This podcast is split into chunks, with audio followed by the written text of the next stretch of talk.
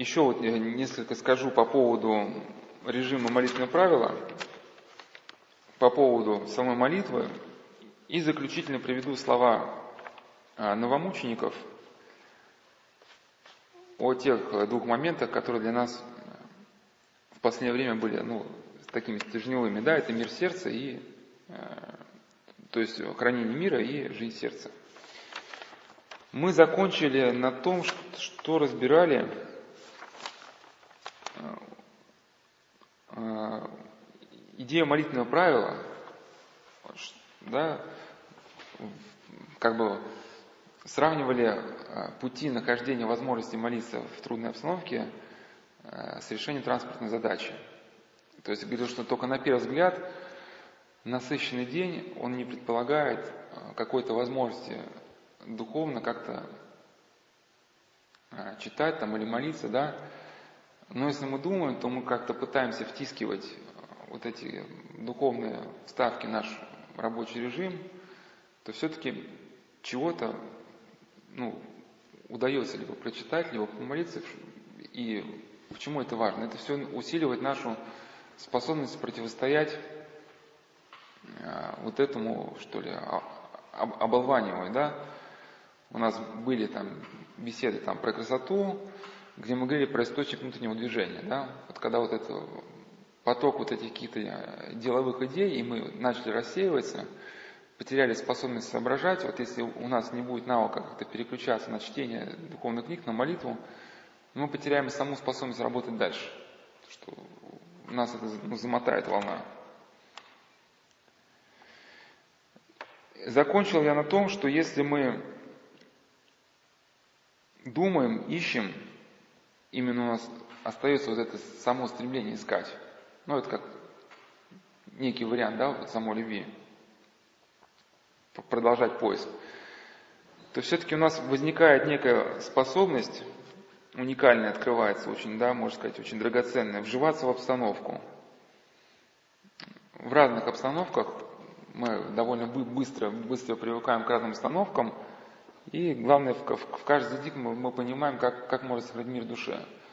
Потому что каждая из отдельных ситуаций мы обрабатывали, ну, а как-то пытались осмыслить, а новая обстановка, она, в принципе, в совокупности представляет из себя набор всех тех, тех, тех же как бы идей, которые мы когда-то обрабатывали, только в разном порядке, да. Ну, это как может, например, там, есть же вот эта кухня, да, например, фирма, которая занимается кухнями, у них есть 11 тысяч а, сегментов, да, там, шкафов, ящиков, Просто эти сегменты построены так, что они могут заполнить собой пространство любое. Там круглую кухню, квадратную, треугольную, понимаешь, да?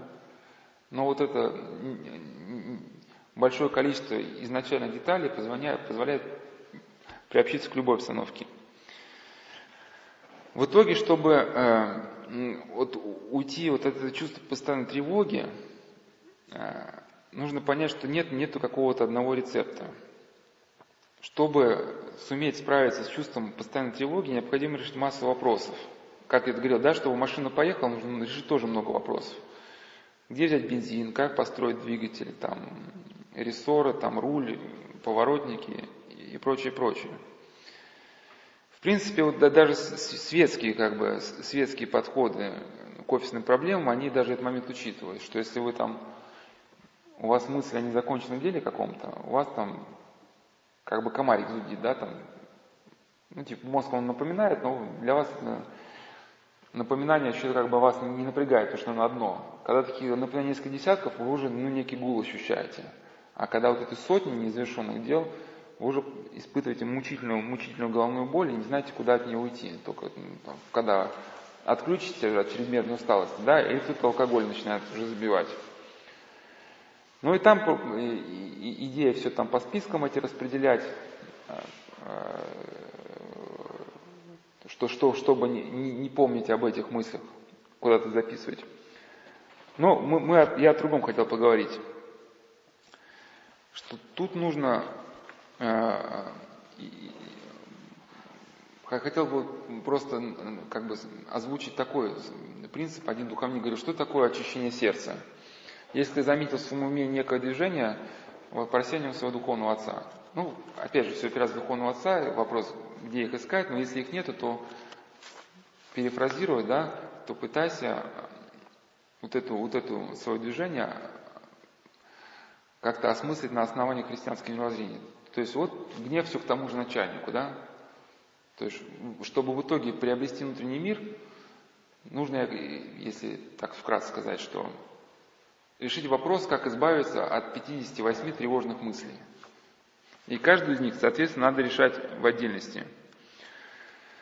Ну, например, вот, вот даже вот, так, вот такой момент. А, а, то есть сразу скажу, к чему это. Значит, вот это внутреннее э, колебание по любому вопросу, оно может быть само по себе не патологично, но сам факт наличия колебаний уже лишает нас ну, состояния внутреннего мира. И поэтому от колебаний нужно каким-то образом... В общем, надо, чтобы больше было определенности в жизни. Вот, например, э, вот, вот вечером кушать, да, например, человек поест много и мучается, совсем не поест, э, тоже мучается. Слишком много сладкого возбуждения испытывает физиологическое, мучается, совсем не поест сладкого. Э, значит, унывает и тоже мучается. Да, и значит, речь идет о том, чтобы найти какую-то меру. Что, может быть, если совсем не удается, вот, ну, на, на, на пустой желудок трудно спать. Как-то надо тогда определиться, что вот основной прием пищи, чтобы там на, на завтрак, на обед, там 6 часов поменьше, а вечером после работы, чтобы оставалось там, только э, чай, может, какая-нибудь булочка, да, Тут просто с, с, одна женщина рассказывала, что вот она там советовалась, и вот остановились на этом, что она э, не может вообще, ну, у нее вот ночные, ночная еда, и потом она мучается. Ну, решено было, что она попробует есть побольше днем, чтобы вечером уже не особо хотелось. Если она не может обойтись без сладкого, пусть попробует есть булочку и две конфеты. Вот, в принципе, солдат, мера армейская сахара, это, это, это, это 7 чайных ложек. Это рассчитанная мера на здорового солдата. Ну, я к чему? Что нужно, нужно найти, найти какую-то меру, чтобы избавиться от внутреннего колебания. И определиться по отношению к своим 58 вот этим пунктам, да, тогда в итоге можно надеяться, что будет вот это общее состояние внутреннего мира. Но идея в том, что, конечно, я не хочу дискредитировать э, никого, но только на основании истины можно вот, найти вот э, такую меру, которая принесет в наше сердце ощущение внутреннего мира. Да, на основании истины выстроено христианское мировоззрение. В общем, чтобы прийти к такому состоянию, которое бы хотя бы отчасти напоминало озеро, о котором часто рассказывают, да, в лесу. Вот когда безветренно, в этом образе, э, в этом озере видны облака, виден лес – Соответственно, если человек достигает состояния внутреннего мира, он достигает способности видеть окружающую реальность. К вопросу... Э, а, и значит, даже вот интересный был случай, э, который связан с достижением этого состояния внутреннего спокойствия. Два известных старца, когда садились в машину, один говорил, куда мне сесть? Другой говорит, садись сюда. И говорит, а мне куда сесть? И говорит, а ты сюда. Казалось бы, ситуация глупая, да, в машине остается четыре свободных места, но если водитель, да, и два человека очень уважаемых, которым тысячи людей обращаются за советами, и другой спрашивают, куда им сесть. Но они же как бы ситуацию не восприняли как абсурдно, значит, какой-то смысл был. А смысл в том, что и первое, и второе при этом не испытывали ни малейшего колебания, да, вот даже в этом мельчайшем вопросе. Они уже дальше ехали спокойно. А, вот каким-то образом надо вот на это состояние неколеблемости выходить. Помните, да, апостол Иакова? Значит, э, муж, муж сдавающимся мыслями не тверд во всех путях своих. И вот ты спрашивал про отдых. И таким образом нужно как-то решить вопрос о вот напряжении. Конечно, опять же, в идеале, если есть духовный отец, с помощью, ну, каких-то даже, может, не одного раза, может, это будет путь проб и ошибок, найти какой-то нетравмирующий способ расслабления – ну, что после рабочего дня, вот все-таки напряжение есть, да? Либо пройтись на свежем воздухе с щетками. Ну, когда-то, да, в каких-то случаях, там, там, и почему бы и в гости не сходить. Не съездить на природу. А, как-то кто-то, для кого-то, может быть, когда он, а, как мы в разделе стресс говорили, да, вот вечером что-нибудь почитать 30 минут, да, хотя бы вот какую-нибудь книгу, которая вот именно тебе нравится, ну, какая-нибудь духовная, да. Может быть, днем читать там более что-то такое насыщенное смыслом, вечером более такое спокойное. Но я к чему? Что вот эти, э, когда человек ищет нетравмирующий способ расслабления после рабочего дня, то есть он так попытался как бы ослабить эту резинку натянутую, мир потерял. Так попытался, мир потерял. Советуется, ищет, ищет, ищет, ищет. И на каком-то этапе он и, и здесь избавляется от тревожности. Но он понимает, что в таких-то случаях он может там, сходить в гости, в таких-то случаях почитать, в таких-то случаях там, пройтись на улице или после работы да, пойти пешком. А, к чему все это? Что даже когда человек хочет отдохнуть или, или ослабить натянутую резинку напряжения, он все равно не будет выходить вот из своих рамок, не будет выходить вот из вот этого, да, ну, что ли, своего домика, где он находится в глубине своего сердца. И даже в момент, когда он отдыхает, вся его жизнь будет течь в каком-то нужном русле. Просто если человек вот этой меры не найдет, возникает риск того, что в его жизнь войдет, ну, патологическое какое-то, да, вот расслабление там, алкоголь, там еще что-то прочее.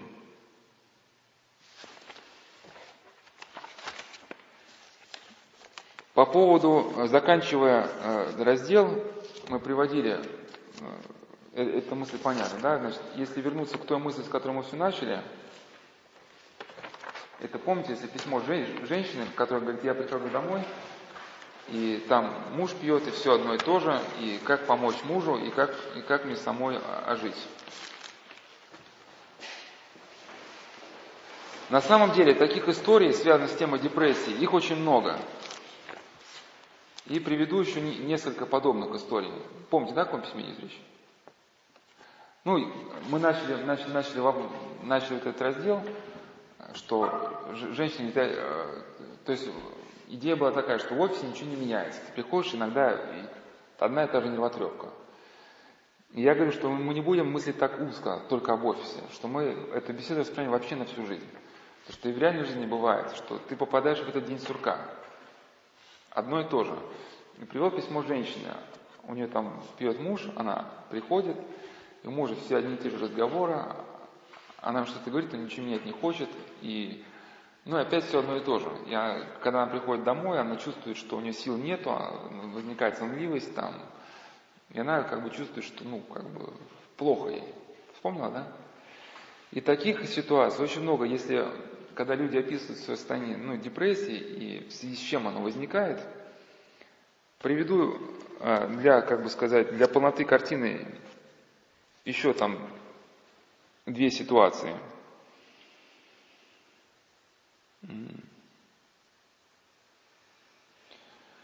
Ну, одна женщина говорит, что муж пьет, хочется выгнать его из дома. Мир она видит уродливым. А, то есть, э, э, значит, э, это как она видит. Обычно как мужья это видят. Почему они пьют? Потому что мир видится уродливым, опять же, из-за той же депрессии. Состояние трезвости – это невыносимый ад. Когда человек свое сознание оглушает, да, он хотя бы об этом не думает.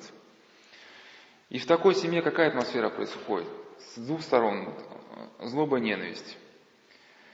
Там э, жена пытается ему как бы со злобой объяснить, что он дурак, он как бы со злобой отвечает, что дура ты. И чтобы уйти вот от этого негатива, ну, нужно, чтобы началось, ну, понятно, что логично, движение к позитиву.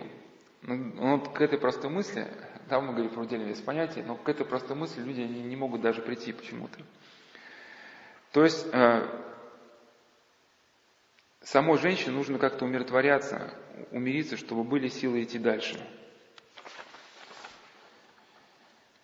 Потому что если она сама опустошена, если сама она ругается, злится, она, во-первых, не видит выхода из ситуации, во-вторых, она не понимает, как общаться. И каждый, каждый ее ну, контакт с мужем приводит к новому витку вот этой депрессивности, вот этой агрессии. Лишь если она сама успокоится, она сумеет вести себя так, чтобы ну, не обижать мужа, не провоцировать его на какую-то агрессию. Ну, наш духовник, он советовал в таких ситуациях, да, читать 12 бранных псалмов. Ну, не всегда, если только сильные скорби, невыносимые. Вот подобная ситуация женщина тоже работает в американской фирме, где типичное выражение «это должно быть сделано еще вчера». Задержится на работе, потому что, он говорит, конкуренция большая, там, как у вас, постоянно какие-то авралы, перегрузы, домой приходишь поздно, а муж пьет. И хотя, с одной стороны, муж там где-то стремится к какой-то духовной жизни, что-то там как-то пытается, но тем не менее опускаются руки, кажется, что все бесполезно, что ничего невозможно заменить. А, она плачет. Но опять же, да, нужно помнить, что, как мы говорили уже, что, что выход возможен, что все не бесполезно. Что если вот человек как-то сумеет добиться вот этого состояния внутреннего мира, то у него появится сила идти дальше. И тогда выход увидится. Подытоживая сказано, да, еще раз приведу вот эту идею, что когда ум в состоянии мира находится, то он видит логосы, вот эти, те духовные закономерности, на основании которых существует мир. Соответственно, он эти выходы может у, и увидеть.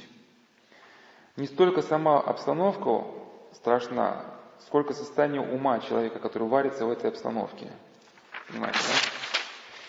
И выход отсюда, как в принципе и подсказали нам новомученики из таких ситуаций, безысходных, казалось бы, состоит в изменении а, ну, как бы в изменении внутренности, чтобы зародилась внутренняя жизнь. Не помню, были ли вы или не были, я приводил высказывания наших новомучеников, когда внешняя ситуация сдавливает человека вот напрочь, оставалось как бы единственное, что ты можешь сделать, это внутренний личный подвиг. И добродетели, какие-то добродетели ты можешь делать и без последствий тела одним умом. Но все равно как бы, все равно жизнь, она дальше возможна. То есть, если затеплится внутренняя жизнь,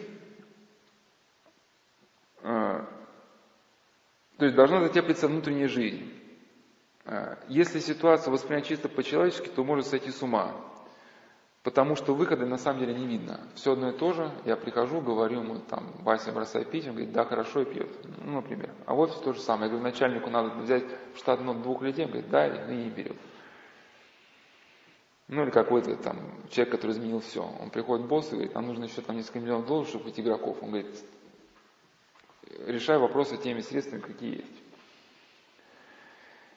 Закончится беседы э, на, на жизнеописание и расхимонаха Павла Гулунина. Ну, ну, это не весь цикл, только вот данные рождественские каникулы, который попал в обстановку, если можно так сказать, очень похожую на обстановку вот этой женщины, да, у которой муж пьет, и все одно и то же – то попал в колымские лагеря, где все одно и то же. Вся среда ужасная направлена на уничтожение людей. Голод, холод, непосильные работы.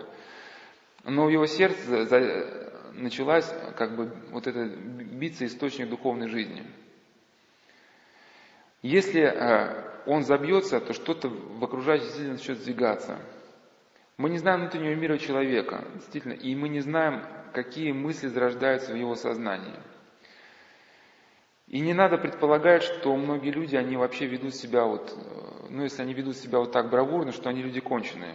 На самом деле, как говорил Владимир, отец Владимир, который, не помню фамилию, но очень раньше служил в Италии, в баре, что это только внешне нам кажется, что люди ведут себя бесшабашно. На самом деле, и что они, ну, типа, отчались, и они конченые люди. На самом деле, они прислушиваются, присматриваются, если где-то видят выходы, они начинают думать. Просто как бы мысль в том, что они эти выходы не видят.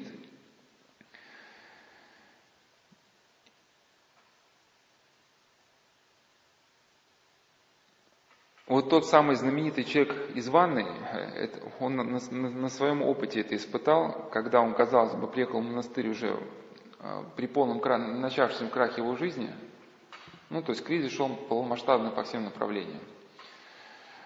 И, и даже внешне, за внутренним изменением, то есть за внутренним изменением тут же последовали внешние изменения. А перед тем, как он месяц провел в первый раз в монастыре, позвонил какой-то начальник и сказал, что из, из, из той цепи договоров, в которой все они варились, выпал какой-то человек, и теперь его доля переходит к этому человеку из ванной, И теперь, в принципе, его доходы ну, резко увеличиваются, и во, ну, во многом его проблемы начинают решаться. Он говорит, док, слушай, если так дело пойдет, то как бы, чем мне тогда отсюда уезжать? Я буду здесь дальше жить.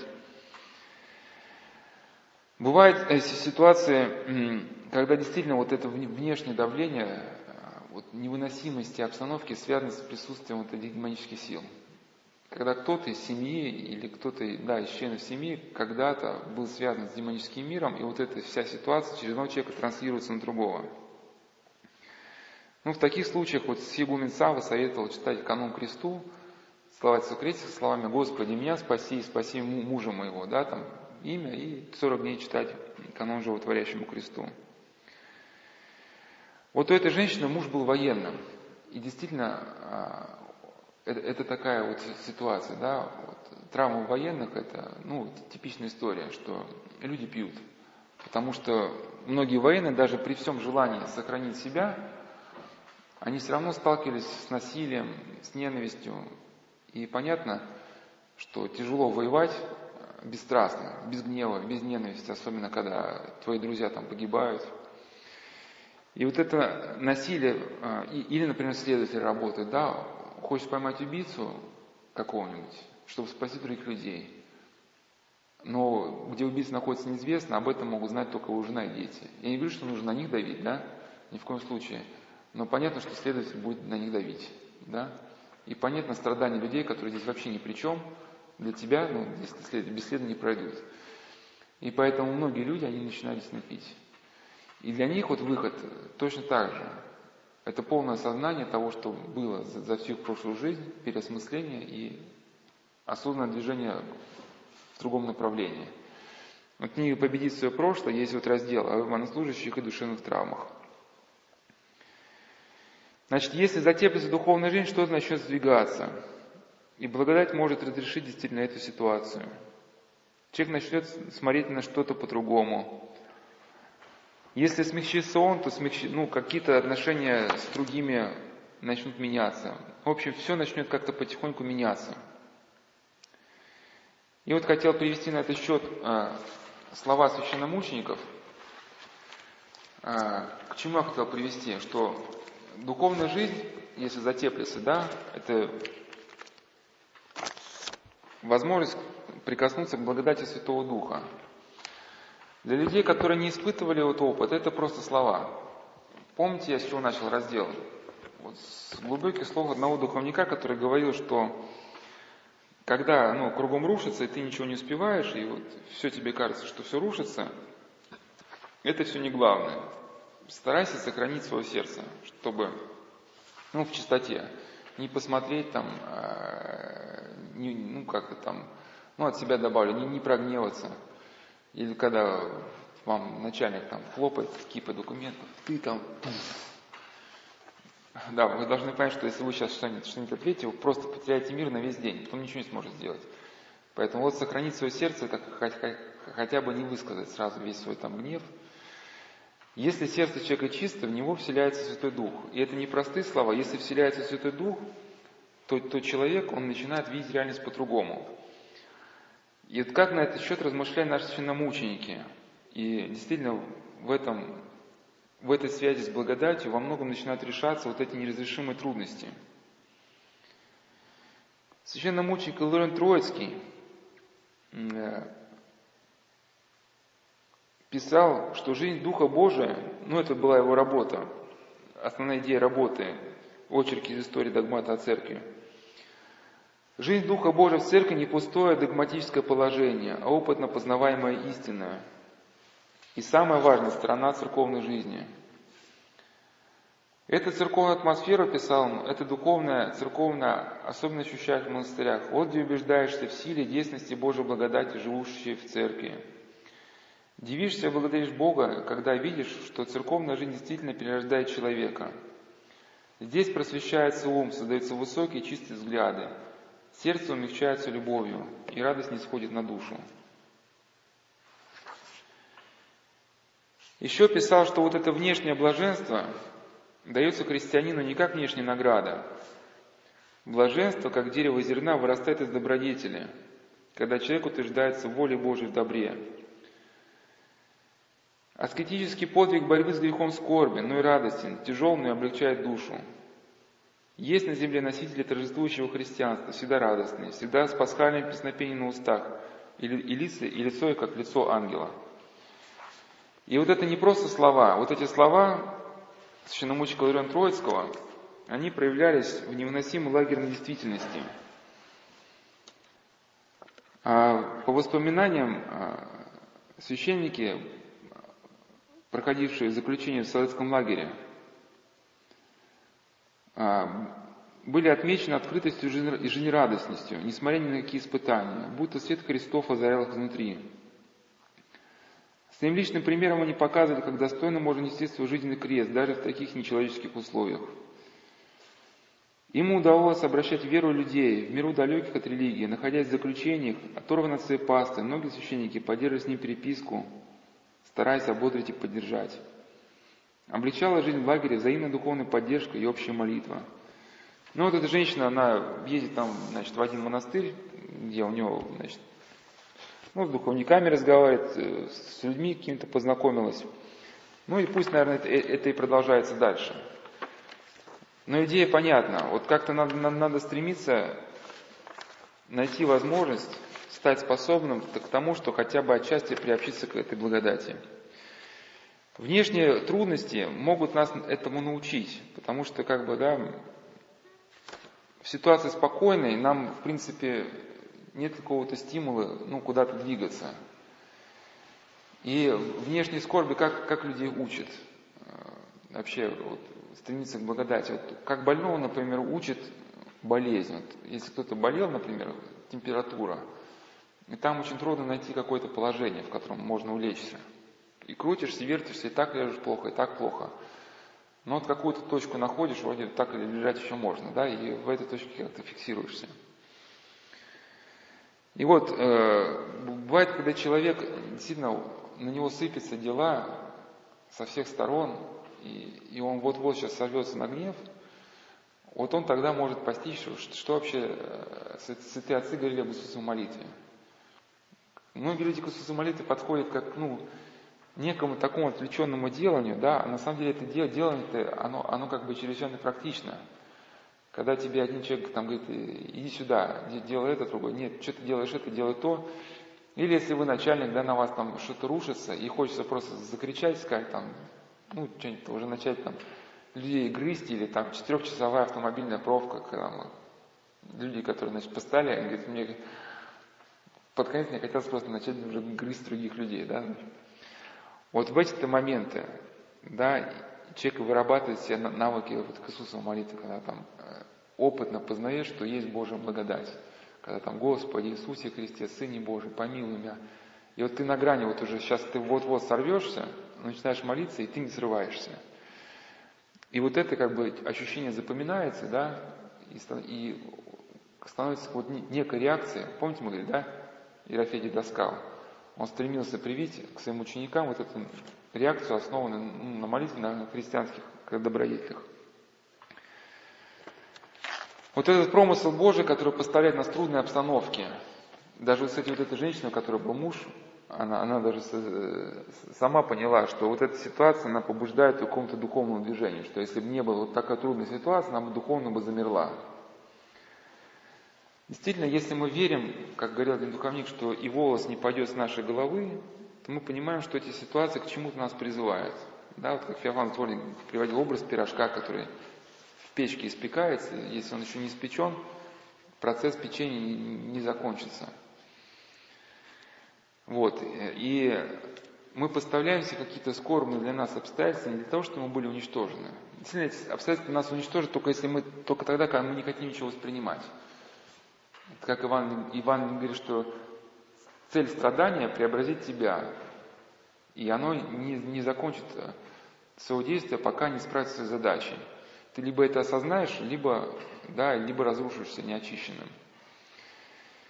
И вот я, вот, когда мы с тобой говорили, приводил вот этот пример, который очень уместен сюда к разговору с этой женщиной. Значит, ну, можно сказать, что у каждого из нас есть свои страсти, да? И чтобы эти страсти исцелить, подчас как бы нужны какие-то средства, ну, такие для нас э, болезненные. И вот промысел Божий, как Феофан говорит, поставляет нас в такие обстоятельства, чтобы наиболее удобным способом исцелить наши страсти. И вот одного человека была травмирована шея, и опытный доктор, как ее, значит, э, ну, это синдром позвоночной артерии, его можно даже отчасти подобить депрессии. Синдром позвоночной артерии, когда выбит позвонок, он пережимает кровеносный сосуд, и человек постоянно испытывает там головные боли, вот, а, апатию, ему там тяжело, ну, вот, все вот такое, значит, вялость, туго соображать, прям как эта женщина, да, Хотя у нее не это было, но это просто отчасти аналогия. И этот врач, он, э, значит, клал пациента, зажимал его в голову в такой какой-то замысловатый захват, неудобно для человека, да, стал голову в своем положении, говорит, а теперь, говорит, изо всех сил пытайся голову сдвинуть вправо. Ну, человек двигает, двигает вправо, у него определенные мышцы работают, соответственно, ну, позвонки меняют свое положение в общей структуре. Потом захват меняет, говорит, а теперь там двигай, значит, там, вверх, там, значит, голову, да, двигать. Теперь там, ну, и по-разному.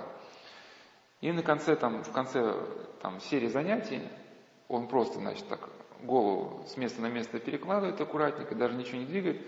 И вдруг раздается такое легкое такое дзынканье. И говорит, вот, вот он как бы и встал туда, куда нужно. И вот на, это, на этой стадии, если она у нас по аналогии с духовной жизнью, да, происходит то, что внешние обстоятельства, которые раньше человека угнетали, перестают угнетать.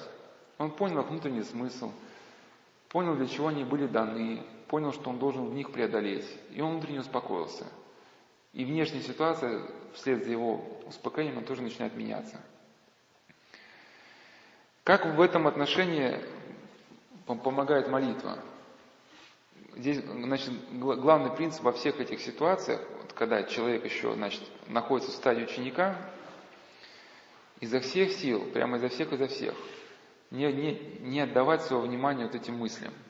Как, например, там одна девушка рассказала, что ее уволили, и хотя, хотя у нее как бы есть там ученики, которые занимаются репетиторством, и она понимает, что вот ей нужно протянуть несколько месяцев, она их протянет.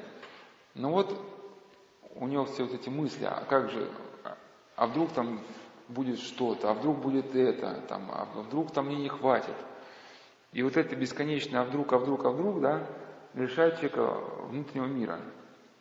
И если мы помним, что действительно промысл Божий печется о человеке, промысл Божий бесконечно мудрее, чем мы. И, может быть, формируя какую-то ситуацию именно сегодня, промысл Божий даст нам нужные средства пережить эту ситуацию, да, там, не знаю, мы, мы, может быть, не успеем всего, чего мы запланировали, но глобально, да, мы сумеем решить какую-то задачу, ну, необходимую. Ну, вот. Просто не реализуются все, все планы, которые мы искали. И отчасти нужно как бы, вот, еще раз повторяю, вот, учиться сидеть в домике. Вот когда, особенно вы не выспались, там, не удалось поесть, или вы переели, или вы засуетились, или кто-то вас выбил из колеи, там, э, гневом, вас обидел, вот сразу возникают эти многочисленные мысли, а почему, для чего, а вдруг, и все эти мысли начинают просто мозг разрывать.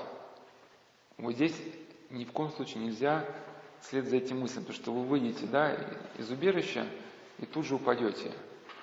Вот. Надо, надо просто понимать, что если у человека есть опыт, что вот все вот эти выходы из убежища закончатся плохо.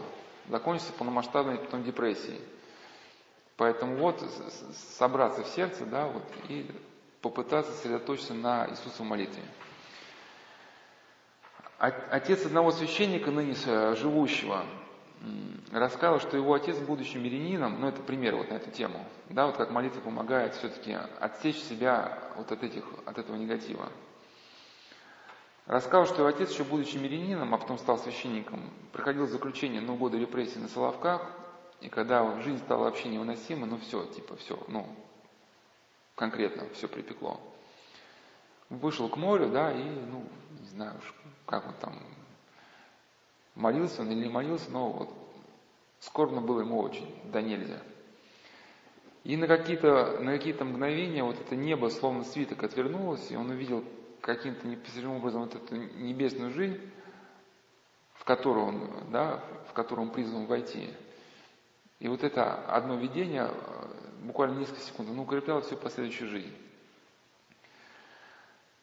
Приводил вот воспоминания Геннадия Русского. Помните, да, который был заключен на, на Кириной горе? Ну, он был, не, там пытки, Кириной горе, что-то изолятор. Там еще людей пытали. А, сегодня мы зачитывали, да? Люди там становились зверями. А, это мы зачитывали в этом в разделе про, про, про красоту, про искусство. Но и он захотел уже сброситься с обрыва и покончить самоубийством. И увидел преподобного Саватия. Он его остановил на разбеге, и он говорит, что «яви мне чудо». А прям Саватий отвечает, «Зачем в чуде чудо просишь?» И человек говорит, ну вот сейчас ты меня спас, но для чего? Ведь впереди дальше издевательства, пытки, муки, и сама жизнь, она будет тяжела. А, ну и там и такая мысль, ну а какого ты чуда просишь? Он говорит, не знаю какого, но яви. И потом человек понял, что вот в этом-то есть чудо. И он заснул у бездны на краю. И когда проснулся, а, в его душе воцарился мир. Хотя внешняя ситуация ничем не изменилась, пытки остались те же, условия те же, но сердце его лежало нетревожимое. И понял человек, что это есть тот самый мир, о котором он просил. Как вот эта идея молитвы, да, вот в реальной жизни, конечно, у нас мы не такие как бы благодатные, э, значит, как отец вот этого священника, но тем не менее. Одна работница банка, ну, к вопросу, если перевести в офис, как она пришла к идее молитвы. Ну, чиновница, можно сказать, руководительница крупного банка, ну, то есть, то есть одна из руководителей, руководителей крупного банка очень. Ну, жила как загнанная лошадь. Там, значит, учеба, ребенок, э, работа, ну, все, значит. Ну, плюс Москва. И просто по пути с работы она просто решила зайти в храм. И даже ничего она не знала, ничего не поняла, просто зашла, постояла как-то, и ей стало легче. И с тех пор у нее вошло в привычку как-то, да, вот зайти, постоять, она поняла, вот, что, что здесь вот ее душе вот оказывается некая помощь, которую надо принимать. Священномученик Петр Зверев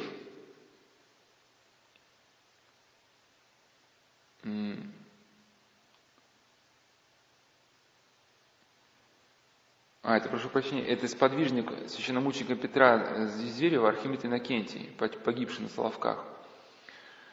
Писал про, ну, про заключение на Соловках. «Одна у нас радость и утешение – это церковь, где находим абсолютно душевный покой. Забываются все несгоды далекого севера. В церковь имеем ходить, возможность почти э, ежедневно. Вот тут в уголке в тиши молитвенно вспоминаются лица, с которыми так или иначе приходится в жизни встречаться. И когда всех вспомнишь, легко-легко на душе станет, уходишь с храма обновленным и ободренным. Священномученик Митрофан, архиепископ Астраханский Царевский, писал, «Что двигало и доселе движет целая толпа нашего простого народа, направляющийся в монастыри, скиты и другие места религиозного почитания, как не присущую ему религиозность, как не жажда обновления, освежения своего духа от удручающих забот и тягости жизни. Там, забывая понесенные трудности пути, народ отдыхает душой в клубах Фимиама Кадильного, уносится мыслями и чувствами в область высших неземных настроений. Конечно, люди рабочие, особенно работники офиса, они не могут там стоять столько долго, сколько хотели бы. Ну и опять же, это надо понять, что каждому должен быть опыт. Просто бывает, что мы настолько внутри взъерошены, что мы даже не можем как бы, ну, собраться с мыслями. Нам нужно просто, бывает, час где-то поставить, даже, ну, поставить в храме на службе, можем даже не понять смысл слов, вот, пока у нас просто не ляжется вот этот песок. Да? Ну как это, ну вот это взбаламученная ну, взвесь на, на нашей душе. Что вот храм как некое пространство, где мы хотя бы можем, ну, действительно, если не молиться, хотя бы просто остановиться от, этой, от этой вот этой гонки. Понятно, что мы э, э, не молитвенники, и, но вот некая, может быть, действительно нужно понимать, что, что не только в уединении безмолвии вот это возможно некий внутренний ну, молитвенный настрой. Хотя, конечно, нужно уединяться, но тем не менее есть и примеры, когда люди, находясь посреди многозаботливости, различных дел, они могли выходить вот на вот этот уровень, да, о котором мы говорили. И просто приведу э, несколько примеров э, подвижников, которые были очень многозаботливы. И, конечно, они не работали в офисе, но в условиях жизнедеятельности и труда, ну, ну, по уровню накала можно где-то сопоставить. И тем не менее не находили возможность как-то внутренне умиротвориться.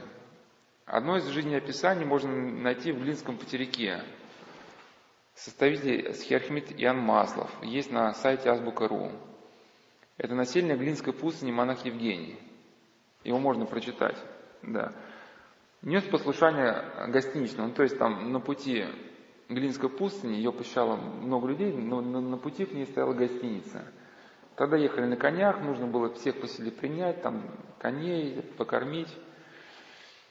И в круг его обязанностей ходило много дел. Прием людей, там огороды. И гостиница функционировала по принципу по самообеспечению. То есть было некое хозяйство, которым нужно следить. Конечно, не все касается, что было в жизни отца Евгения, касается нас. Потому что он был подвижник, там мало спал, много молился. Имеется в виду не сколько телесный подвиг, сколько вот его вот этот настрой в его жизни, который помогал ему все это преодолевать мужественно. И у него, кстати, вот это был, был вот это и любовь какая-то была, потому что там его подчиненные распоряжения иногда не выполняли. Но он никогда не гневался, говорит, ну их разве можно так, можно так делать? Ну, его смысл в том, что его как какая-то, как руководителя, внутренняя собранность, энергичность и любовь, она и других людей пододвигало к тому, чтобы, ну, как-то делать общее дело, ну, как-то слаженно, да, и желанием. Второй пример взят из книги «Великая стража». Мне, ну, это книга о монастыре во имя святого великомученика Пентелеймона.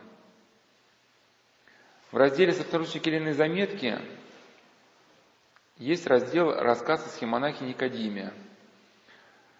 У отца Никодима было сразу четыре должности – его ну, деятельность, по его собственным словам, была многосложной и беспокойной.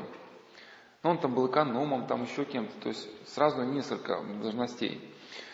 И тем не менее, проходя послушание, он достиг высокого духовного устроения. И был момент, что когда там он видел, как к отцу Ирониму пришел какой-то пустынник, и Отец Ироним очень как бы отозвался о пустыннике, что вот настоящий подвижник. А отец Никодим говорит, а каким даром он обладает? Вот у него дар есть непрестанный слез. Ну, то есть это некий уровень такой, ну, молитвы. Это не то, что там, у, там меня обидели, да? А слезы умиления это, это какие-то высшие там дары. Что он, э, ну, в общем, вот, это, вот эта молитва, она, вот это состояние приходит именно тогда, когда он его пожелает. Но это какой-то редчайший дар, то есть очень высокий уровень какой-то, чистоты сердца там. И отец э, Никодим спросил, а могу ли я как бы добиваться этого дара? Отец Раним сказал, «А почему же не можешь? Но говорит, ошибочно полагать, что благодать Божия, она ограничена, ограничивается твоими труд, ну, послушаниями. Да, ты как бы загружен на четырех там, или, ну, не загружен, в общем, очень загружен, но должен помнить, что благодать всесильна. И даже при такой загруженности она может вести тебя в устроение. И смысл того, что он достигает э, того духовного удара, который был у этого пустынника, который жил в строжайшем уединении. Отец Арни дал понять, что благодать Божия может посетить человека при хлопотливых трудах. Для Господа все возможно. Еще один пример, взятый из, из жития преподобного Феодосия Великого, память 11 января. Это был, да, аскет, аскет значит, высочайшего уровня, и э, так он был очень мудрый, многие люди захотели, чтобы он стал духовным наставником. И когда он понял, что люди хотят построить вокруг его келья монастырь, чтобы он ими руководил, он стал сомневаться, что держаться ли ему безмолвия, то есть ну, полностью, да, вот этого уединения – либо принять для себя труды о спасении братьев. И он все склонялся мысли то к одному, то к другому. И вот он возложил все на Бога, который мог соединить и то, и другое для одной пользы, чтобы и плод безмолвия не потерять и не лишиться награды, а, чтобы и плод безмолвия не потерять, не лишиться награды за помощь вот этим братьям, да, и попечение о, о них. Ибо жизнь иноко укрепляется не в единении тела, но через твердость в добре и мире сердца. Опять вот этот мир сердца.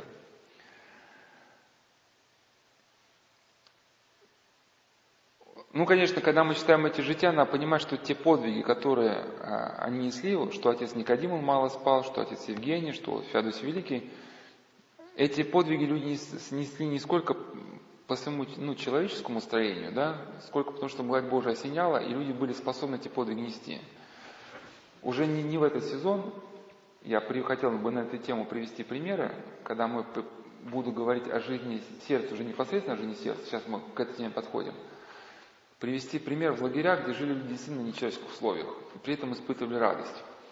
И там же хотел привести слова старца Иосифа Сикаста, когда он говорил, что когда ум благодатствен ну, человека, то ум способен поднимать немощное тело. То есть, когда тело истощено полностью, да, ум его и поднимает его и, и, и носит. Но это как бы не, не, не наш уровень. Уже подводя все к окончательному итогу, чтобы перейти к, Пав... к жизнеописанию Павла Гулынина, ну, сейчас это вкратце, у нас просто уже файл был записан летом, сейчас я просто к этой мысли подведу, а летний файл уже поставлю дальше. Еще раз подытожим, да? В течение дня следить за своими мыслями, а вечером вспоминать, как прошел день. Примечать все, что лишает нас духовного мира, и такие ситуации анализировать. Если после общения с каким-то человеком теряем мир, то надо думать, как избежать такой ситуации. Может быть, вести себя иначе, может быть, избежать определенных тем в разговоре. Может быть, там, сводить на нет потихонечку общение с этим человеком. Смысл в том, что Господь сказал, что ищущие находят. Если мы будем искать, работать над собой, стремиться к душевному миру, то со временем, по благодати Божией, мы сумеем хотя бы отчасти хранить наш мир и при нашем ритме жизни. У кого-то он даже очень высокий. Если в результате наших действий мы утеряем, то будем докаяться, просить прощения, советоваться и искать. И надо запоминать не только те действия, в результате которых мы теряем душевный мир, но и все те действия, в результате которых мы, нам удается возвратить. Что мы для, сделали для того, чтобы возвратить, да? Если какие-то ситуации, лишающие душевного мира, повторяются, а мы не знаем, как из них выходить, то такие ситуации нужно записывать и составить список вопросов – когда вопросы конкретные, это хорошо, потому что как только в нашей жизни появится опытный человек, который способен нам помочь, мы э, тут же, да, без лишних слов, мы можем задать этим вопросы. Ну и как ты правильно сказал, не, не то чтобы важно эти ситуации все стороны забрать, хотя бы их осмыслить, что они вообще есть. Если мы эти сформулировали вопрос, у нас есть гнев. Соответственно, когда мы читаем какие-то книги, мы тут же примечаем именно все главы, относящиеся к нашей проблеме, да? А, значит, по благодати Божией с годами может э, появиться навык молитвы Иисуса при любой деятельности. А, но опять же, мы должны молиться не как аскеты, ищущие каких-то духовных дарований, а как э, люди, испытывающие нужду в Божьей помощи. Архиепископ Антоний Галынско-Михайловский в своем трактате об Иисусовой молитве и Божественной благодати говорил, что первая стадия, да, Иисуса молитва предполагает стремление ума освободиться от помрачения. Это что мы и стремимся да, вот в этих беседах как бы достичь. Но надо понимать, что сама возможность стремиться к освобождению от помрачения возможно тогда, когда мы как-то ну, подкрепляем себя ну, необходимым отдыхом. Э, если человек обладает здоровьем 6-7 часов, при болезненности, слабости, а отец Антоний говорил, можно спать и до 8 часов, это в главе внешней жизни. Если ночью нет возможности выспаться, но надо хотя бы днем постараться найти эту возможность, хотя бы полчаса. Если нет возможности прилечь, хотя бы вот в офисе, на рабочем столе, если есть, ну, куда-нибудь голову положить на 15 минут. Просто при этом навыке мы увидим, что вот даже 15-30 минут хватает для того, чтобы ум освежился, и мы вновь способны как-то свой ум как-то контролировать. Когда мы выбиты из колеи, конечно, это нас не оправдывает, и нужно для нас выгоднее себя зазирать и считать, что мы виноваты ну, сами по себе, как бы, что, что мы довели ситуацию до гнева, да, Но все-таки, тем не менее, ну почему лучше себя зазирать? Потому что, когда мы себя укоряем, у нас есть возможность для духовного роста. Если мы говорим, что ситуация виновата, потому что я ее создал, мы можем как-то дальше развиваться. А если мы ситуация говорим, что у нас плохо, все плохо, потому что начальник зверь, да, ситуация уже как бы ну, не может развиваться. Она определяется внешним фактором по отношению к нам. Но тем не менее, когда вот у нас вот ум напряжен, нервы напряжены, мы срываемся по любому поводу и не можем адекватно ни на что реагировать. Когда нервы успокоятся, то потихоньку вообще человек становится спокойнее. А если человек не высыпается, растет раздражительность, появляется злобление, в голове все мысли перемешиваются, человек перестает понимать, что ему говорят, что ему делать. Даже если ему скажут какие-то нормальные слова спокойно, он может обидеться, потому что понимает сказанное шиворот на выворот. Ну там уже дальше опыт. А если человек спал днем меньше пяти часов, постараться отдохнуть хотя бы час. Ну, в общем, надо смотреть по обстоятельствам. И опыт человека всему его научит. По поводу еще вот э, самоукорения. Хотя вот мы сказали, ну буквально совсем чуть-чуть. Многие люди боятся чувства вины, но бояться чувства вины не надо. Потому что самоукорение – творческое чувство, когда мы себя обвиняем. Если мы обвиняем себя, есть возможность что-то изменить. Да? Что, ну, логически. Если виноват на себя кто-то другой, значит изменить ничего невозможно. Что с начальником, да? Что как бы с, вот с этими мужьями, которые пьют? Опять же, тот же самый принцип – изо всех сил не, не входите вот в тревожные мысли. Потому что здесь э, что человека угнетает? То, что, ну, как бы, человек переживает то, что он рассматривает вопрос той плоскости, в которой он не решается. То есть человек ставит свое психическое здоровье а, в зависимости от того, что, в принципе, человек не зависит. То есть я не спокоен, потому что мой начальник зол. Да? Или я неспокойно, потому что мой муж пьет. И, соответственно, мысли человека крутятся исключительно по этому кругу. Да? Мой муж пьет, я поэтому неспокойна, ну и все, и так далее. А я пытаюсь с мужем поговорить, чтобы он не пил, а он меня не слушает. Я теряю мир, я неспокоен, ну и так далее. Я пыталась, не знаю, что-то с начальником выстроить отношения, а он не меняется. Вот изо всех сил нужно как-то э, вырваться из этого круга вырваться из этого монолога.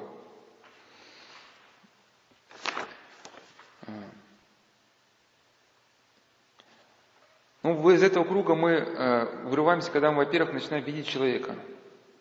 И воспринимаем не как объект для своей проповеди, которому мы там будем что-то объяснять, не как алкаша, да, а как человека по-своему страдающего. Как только мы начнем его увидеть, то создаются какие-то способы взаимодействия с этим человеком, начинаем его чувствовать, если мы осуждаем, как я уже говорил, да, и ненавидим, то не получается никак выстроить отношения с начальником, ни с мужем, потому что он все это ощущает. Наше внутреннее к нему расположение. Агрессия порождает агрессию. Приводил слова Порфирика Соколевита, который говорил, что мы созданы так, что способны чувствовать внутреннее состояние друг друга, даже когда мы находимся на расстоянии. Если вы дома кушаете, осуждаете своего начальника, рассказываете там в семейный круг, как он там нехороший человек, редиска – нет ничего удивительного, что завтра он на вас, там, ну не знаю, накричит. Потому что а, ваше состояние тут же мгновенно передается ему. И в нем возникает некое негативное чувство по отношению к вам. Начинаете видеть в нем человека, у него появляется по отношению к вам тяга. И появляется реальная возможность отношения изменить в лучшую сторону. Когда вот это возникает сужение сознания, вся жизнь сосредоточивается либо на гневающем начальнике, либо на пьящем муже, да, соответственно, правильный выход это, это зарождения духовной жизни. Опять же, не в этом э, узком аспекте, как некоторые психотерапевты говорят, займись собой. Э, помните, как каникулы Простоквашина, там вот этот психотерапевтический аспект был.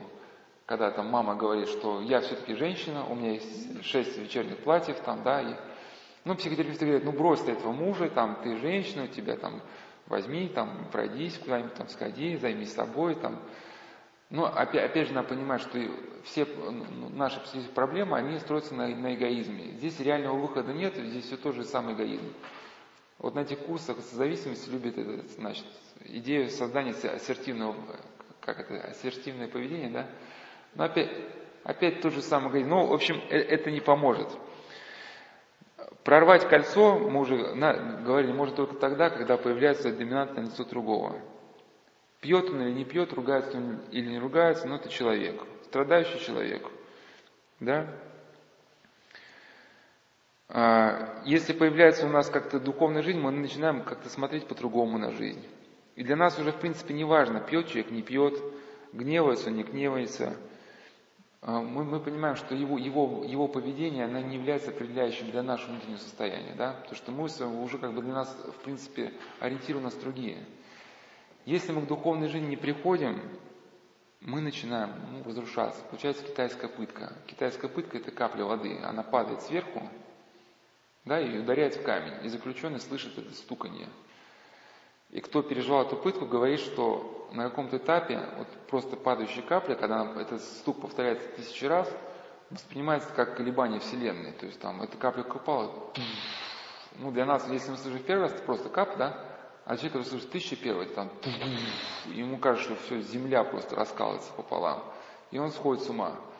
И вот когда вот одно и то же, одно и то же, одно и то же. И как мы говорили, да, человек должен найти источник источник какого-то движения вот в духовной жизни, чтобы не внешняя жизнь его определяла. И, ну и по поводу еще чувства вины, хоть для нас это не, значит, эта тема не самая главная, но тем не менее, просто действительно а, для нас выгоднее укорять себя. Да, я, это я не сумел выстроить отношения с начальником, или там, да, это я там не сумела воспитать сына, он пьет, да, там я плохая жена. И не надо этого бояться. В каких-нибудь пособиях там по созависимости будет писать совершенно обратное. Но, как говорил, что только самоукорение показывает нам какую-то перспективу. Мы можем что-то тогда менять. Если я там плохая жена, если я плохой там отец, мы хоть что-то можем изменить. А не только то, то что он дурак, типа, да. Но, конечно, э, и, и надо как-то уравновесить это понятие. Надо понимать, что да, где-то я виноват, но тем не менее у человека есть свободная воля. Просто многие женщины, они себя начинают гнобить, что вот сын там пьет, и вот я виноват. Да, конечно, и ты виноват, и не надо об этом забывать. Об этом помнить, и это тебе поможет смириться. Но тем не менее, помни о том, что у него есть свободная воля. Да, конечно, ты... почему это возникает? Часто таких дети, это золотые ну, дети, да, мамы там, может, растили без мужа, и все давали ребенку, там, образование, там, какие-то там дорогие телефоны, все прочее, прочее. Ну и он вырос эгоистом, да? Но тем не менее, что он сам это все-таки сделал свой выбор. И ты не можешь даже при всем желании ну, повлиять э, на него. И поэтому двигаться тебе надо не в том направлении, чтобы пытаться его изменить. Его ты, может быть, изменить, что, что он сам, может быть, выбрал этот путь уже окончательно. Да? Хотя бы, ну, остальное мы уже сказали. И сейчас вот, прежде чем приведу Э, вступление к жизнеописанию Павла Гулынину, две заключительные мысли, которым мы и закроем тему внутреннего мира и жизни сердца. То есть не, закроем, как бы закроем на, на текущее Рождество. Мы говорили, что в, в, в чем идея, значит, да, э, мира сердца. Пока у человека, когда у человека есть мир сердца, он способен отслеживать текущую социальную обстановку, он способен мгновенно ориентироваться, находить выход, видеть его. Да, видеть логосы и так далее. Жизнь сердца, когда человек значит, хранит свое сердце, в нем всегда есть источник внутреннего движения. Внешняя среда его не обусловливает. И, соответственно, он всегда как бы, ну, у него есть некий потенциал не, не обнулиться от внешней среды. И вот мир сердца нужно хранить при любых условиях, пока если вы даже потеряли там финансы, помните, как отец Емельян говорит, промотай миллионы, да, значит, там, растрать здоровье, но не растрать своего сердца. Если вы сердце сохранили, даже если вы потеряли что-то внешнее, там, время, работа и прочее, самого страшного ничего не произошло. Стержень в вас остался, вы в любой момент можете начать снова движение какой-то творческой реализации. Если перебит хребет жизни, и вы уже как бы духовный инвалид, да, вот человеку с перебитым позвоночником, даже если им дашь машину, там, путевку на какой-нибудь там курорт, да, он все равно не сможет там уже функционировать. Насчет мира души Иларион Троицкий, насчет сердца священномучика Иоанн Стеблин Каменский. Опыт э, священномучика Илариона, он актуален для наших дней. Он пишет, что трудность настоящего времени для православных христиан стоит, между прочим, Если не главным образом в том, что теперешняя жизнь церкви требует от него высокодуховного отношения к себе. Нельзя формально применять каноны к решению выдвигаемых в церковной жизни вопросов. Вообще нельзя ограничиваться правовым отношением к делу, а необходимо иметь духовное чувство, которое бы указывало путь Христов среди множества троп, протопотанных ди, дивьями, зверями в овечьей одежде. Понимаете, как это соотносится с нашими беседами? Да? Жизнь поставила вопросы, которые правильно, церковно правильно, возможно решить только руководствуясь чувствами, мы об этом говорили, обученными в распознавании добра и зла. Иначе легко скрынить святыню души своей и начать сжигание совести через примирение с ложью и нечистью. То есть о чем речь? Что ситуация настолько сложна и запутана, да, что только если человек воспитал в себе чувство, обученное к развлечению добра и зла, он сможет сориентироваться в текущей обстановке. Значит, по поводу хранения сердца – к вопросу, ты говоришь, спрашивал, надзирателя, можно ли любить надзирателя? Иоанн Священном, э, Иоанн, э, протерей, Иоанн, значит, священномученик Иоанн Стеблин Каменский.